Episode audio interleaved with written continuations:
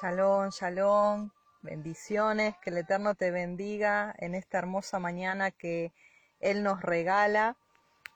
Quien te habla, Jepsibá, desde Buenos Aires, Argentina, trayéndote este tiempo de devocional denominado Amaneciendo con los Salmos. Te animo a que puedas estar compartiendo estos devocionales allí con tus amigos, tus familiares, para que muchos puedan recibir este maná de cada día. Hoy vamos a ir al Salmo capítulo 6 y estamos en medio de una oración pidiendo misericordia en tiempo de prueba. Muchas veces pasamos por tiempos de prueba, tiempos de dificultades, no solo en el área financiera, sino también en el área emocional, en el área física.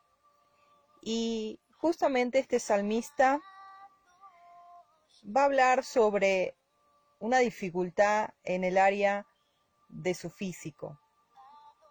Sin más vamos a, comenzar a leer. Dice así la palabra en el Salmo capítulo 6. Adonai, no me reprendas en tu enojo, ni me castigues con tu ira. Ten misericordia de mí, oh Yughet Badhei, porque estoy enfermo. Sáname, oh Adonai, porque mis huesos se estremecen. Mi alma también está muy turbada. ¿Y tú, Adonai, hasta cuándo? Vuélvete, Oh Adonai, libra mi, nefesh, mi alma. Sálvame por tu misericordia, porque en la muerte no hay memoria de ti. En el Seol, ¿quién te alabará?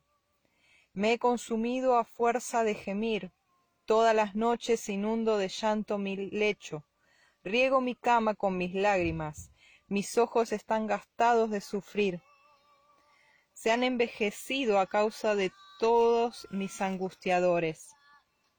Apartaos de mí todos los hacedores de iniquidad, porque Adonai ha oído la voz de mi lloro. Yuged ha oído mi ruego. Ha recibido Adonai mi oración. Se avergonzarán y se turbarán mucho todos mis enemigos. Se volverán y serán avergonzados de repente. Amén, amén. Muchas veces, reflexionando sobre los salmos y sobre todo sobre este salmo, que es una oración de una persona que está enferma,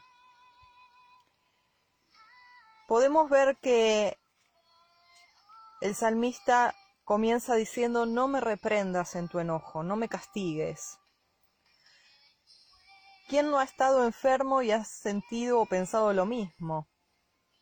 Yo lo he pensado.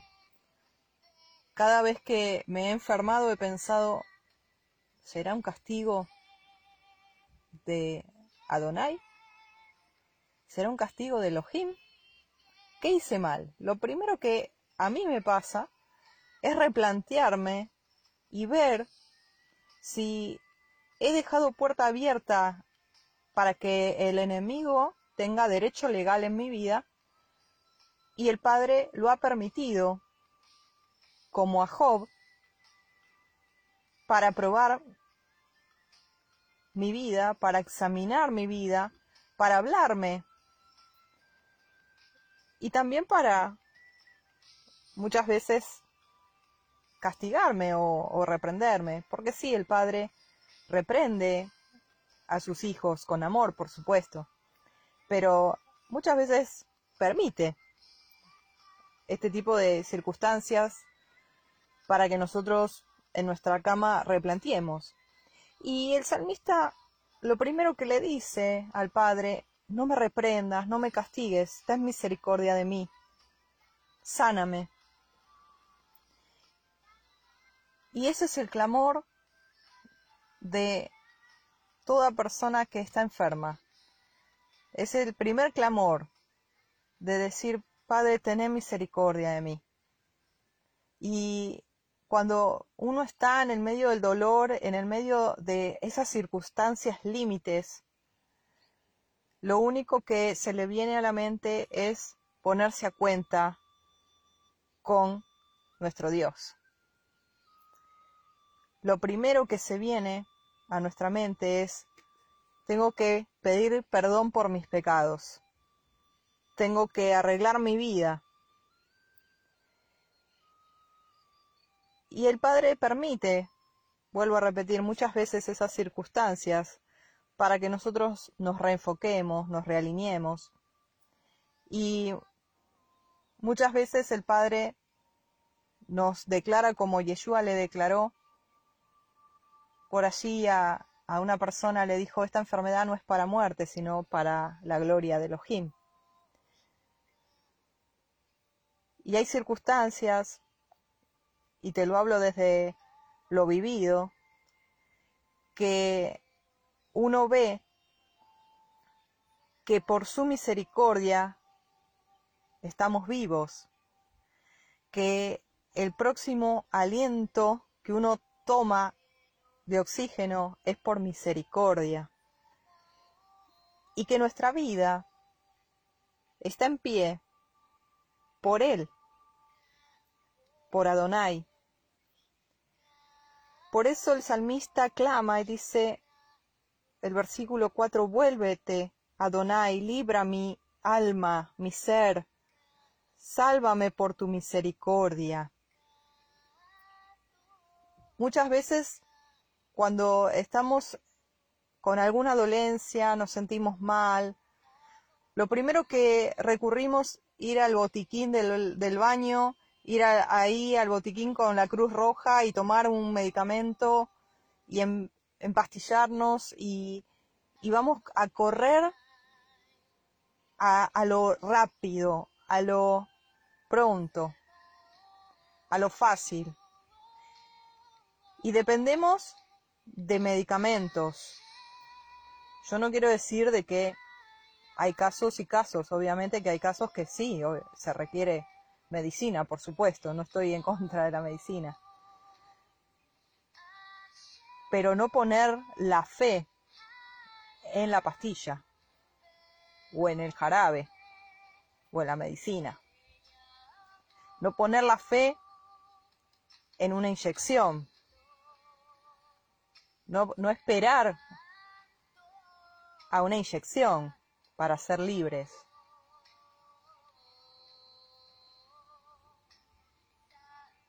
Otras personas recurren al médico hasta un grado tal de hipocondría, desesperados, y buscan de médico en médico, de médico en médico, y gastan hasta lo que no tienen recorriendo médicos, especialistas. Y parece que el enemigo se jacte de eso y se burle de eso, porque nunca le dan en la tecla.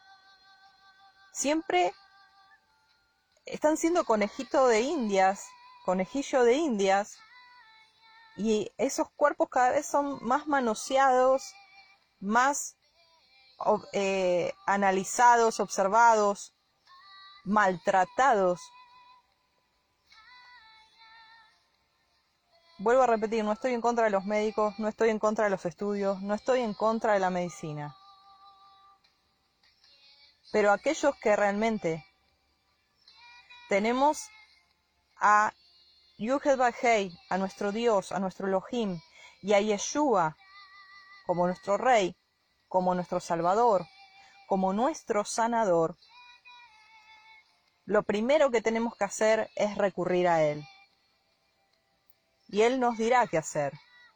Él nos sanará directamente por medio de la oración, por medio del ungimiento en aceite, o Él nos dirá, ve a tal lugar, a tal médico, toma tal medicina, esta sí, esta no, algo natural. Él nos va a guiar, pero tenemos que ir a la fuente, porque si no, el médico se convierte en un ídolo. Si no, la medicina se convierte en un ídolo. Y sin querer estamos haciendo idolatría porque estamos poniendo eso por delante de recurrir primero a nuestro Dios, al que nos creó, al que nos conoce por dentro y por fuera, y conoce toda nuestra vida y nuestro futuro.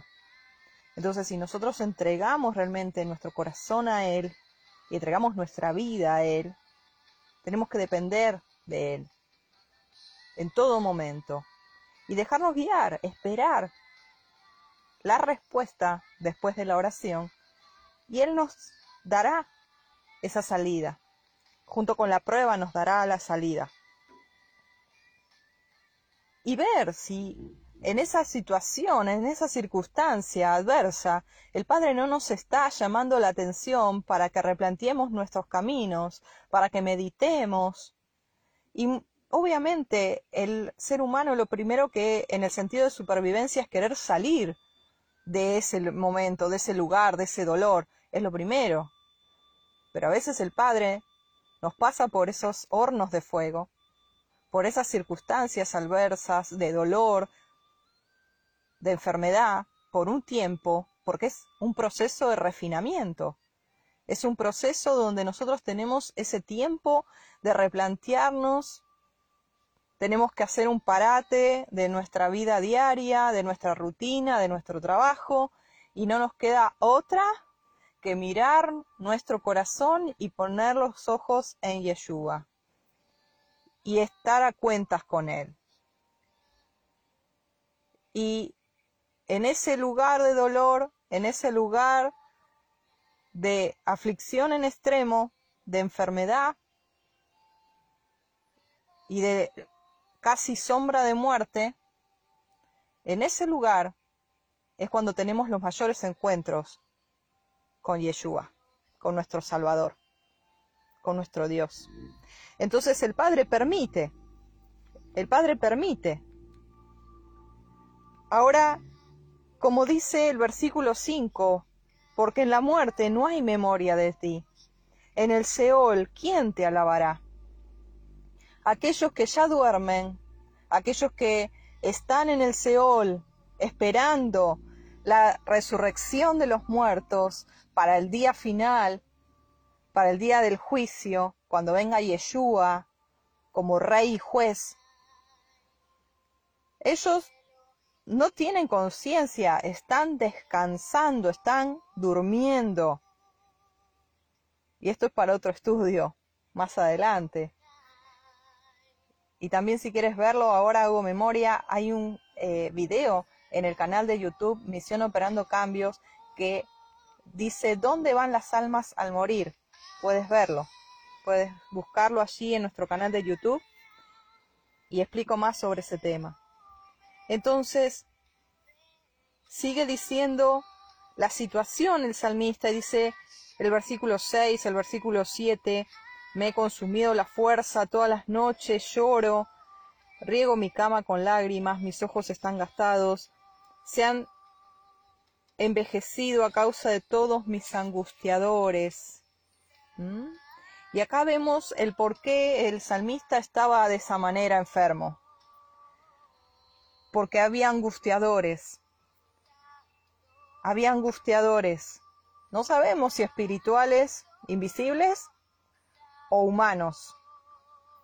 Pero sí había quienes lo angustiaban, el versículo 8 nos da otra posibilidad, dice, apartados de mí todos los hacedores de iniquidad, todos los que no guardan Torah. Iniquidad es anomia, es sin ley, y esa palabra ley es Torah. Apártense de mí. Apártense de mí. Porque, hermanos, las malas conversaciones corrompen las buenas costumbres. El estar con personas compartiendo en común unión. No digo que te apartes, que te hagas a un lado y que nunca más, pero no se puede mezclar el agua y el aceite. No se puede compartir en una misma mesa de comunión aquel que guarda Torah y aquel que no. Porque no hay ejad, no hay un mismo espíritu, no hay unidad. Y vamos a terminar quizá con enfermedades psicosomáticas. ¿Sabes lo que son las enfermedades psicosomáticas? Una gastritis, una úlcera, un dolor de cabeza, un colon irritable. Aquellos que lo tuvieron saben de qué les estoy hablando. Que son síntomas, son dolores, son enfermedades en cierta forma, pero los médicos no encuentran qué es porque es algo de la psiquis, es algo emocional, es por una situación que se desembocó en eso. Y esas situaciones muchas veces son por culpa del entorno en que vivimos, con la gente con que nos juntamos. Gente tóxica se dice por ahí. Entonces, seamos sabios. Te vuelvo a repetir, no es que nos encapsulemos y nos metamos en una burbuja, pero seamos sabios. ¿Hasta qué punto? Abrir nuestro corazón hasta qué punto compartir con gente tóxica.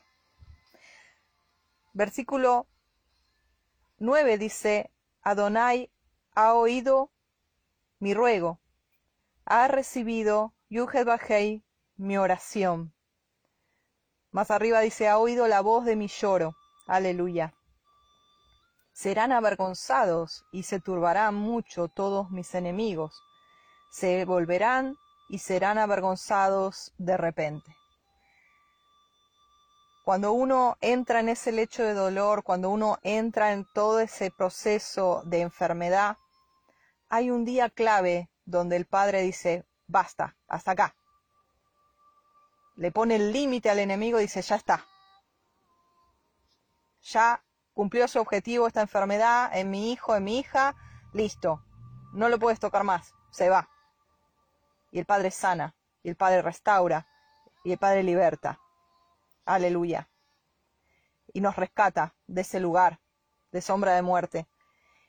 Y dice de repente, esos enemigos, esos que nos turbaban, esos que nos oprimían, esos espíritus de muerte, esos espíritus de enfermedad, esos espíritus de iniquidad, se irán avergonzados y se volverán atrás de repente y se turbarán.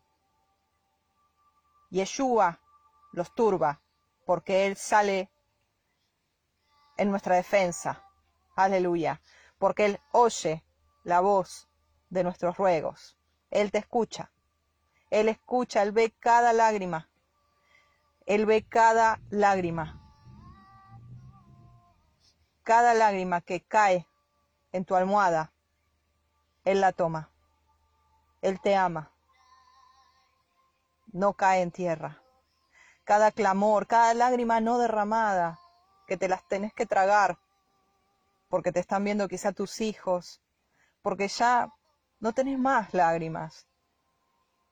Toda esa angustia, toda esa aflicción en extremo que estás viviendo, todo eso llorar por dentro, que te repercute en el cuerpo y te enferma, Él lo ve, y Él lo oye y Él te liberta. Aleluya. Él oye la voz de tu lloro, Él oye tu ruego, Él recibe tu oración y te rescata de ese hoyo, te rescata de la misma muerte, te rescata y te sana y te liberta, y humilla y turba a todos aquellos enemigos que te perturbaban.